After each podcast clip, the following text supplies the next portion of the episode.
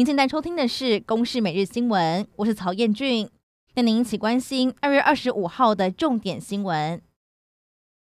国内新冠肺炎疫情新增五例境外移入确诊，都是菲律宾籍移工，在二月三号搭乘同班机来台工作，也都持有搭机前三天的检测报告，入境时没有症状，但检疫期满前采检也都是阴性。在自主健康管理之后，由中介安排医院自费采检，在今天确诊。据先前传出，台湾获得了 COVAX 平台分配的 AZ 疫苗，预估月底就会运抵台湾，但目前还是没有确切消息。指挥中心也说明在积极的接洽当中，但是否有遭遇到压力？指挥官陈时中表示，目前没有感受到，应该是作业时序的问题。由于去年国际航空的机组员违规事件频传，疫情指挥中心就宣布，今年元旦开始加强规范，延长检疫天数。民航局指出，在新制上路之后，还是有个位数的违规，但经查之后发现是以非蓄意违规居多。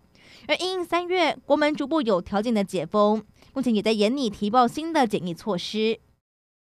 有年轻学子申请参与联合国的实习，但填写表格的时候，发现到居住国家栏位当中没有台湾，甚至也没有其他名称的替代选项。外交部也做出回应，表示联合国体系的确有框住我方的参与。碰到类似情况，会经由外馆来抗议，也会设法让理念相近的国家了解这一种情况，并持续的设法改善。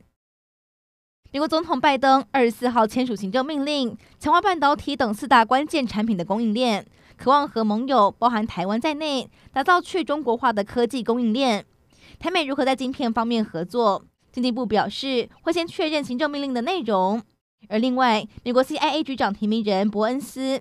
在听证会上也表示，胜过中国将会是未来十年美国国家安全的关键。中共在近期进行的突击演练，对台意味浓厚。有学者分析，两岸当前的局势，指出了中共当前军事行动已经达到灰色地带冲突的最高层级，不一定会造成战争，但可能是冲突前的准备行动。而对于美国学者示警，中共两年之内可能对台采取夺岛行动。前国防部长杨念祖就坦言，必须要提高警觉。美国第七舰队司令部二十四号也宣布，伯克级神盾驱逐舰“魏博号”在二十四号通过了台湾海峡。以上内容由公视新闻制作，感谢您的收听。